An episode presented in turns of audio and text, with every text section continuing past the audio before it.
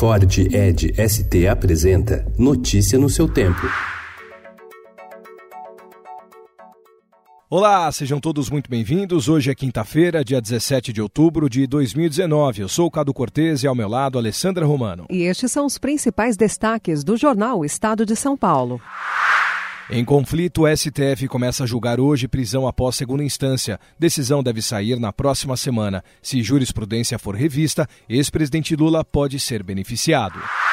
Pesquisa nacional por amostra de domicílios contínua, feita desde 2012 pelo IBGE, mostra que a miséria e as desigualdades sociais ficaram mais profundas no país. Em 2018, quase 104 milhões de brasileiros viviam com 413 reais mensais. No outro extremo, o 1% mais rico recebia, em média, 16 mil reais por mês.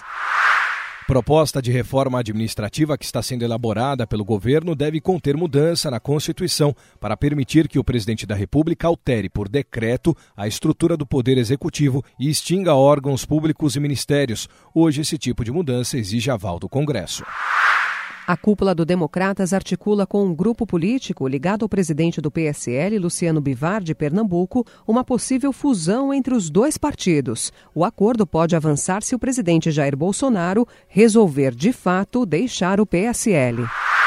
A última jornada de Ramba. Após três décadas em circos, a elefanta Ramba desembarcou no aeroporto de Viracopos, em Campinas, a caminho da aposentadoria no Santuário de Elefantes da Chapada dos Guimarães, no Mato Grosso. Líder do Bradesco morre aos 93 anos. Seu Brandão consolidou o banco como um dos maiores do país depois que assumiu seu comando em 1981. União Europeia acerta bases de acordo sobre o Brexit. Bruno Henrique, da várzea ao estrelato. Vinho laranja. O resgate do modo antigo de fazer vinhos explica esses brancos de cor âmbar. You are the sun.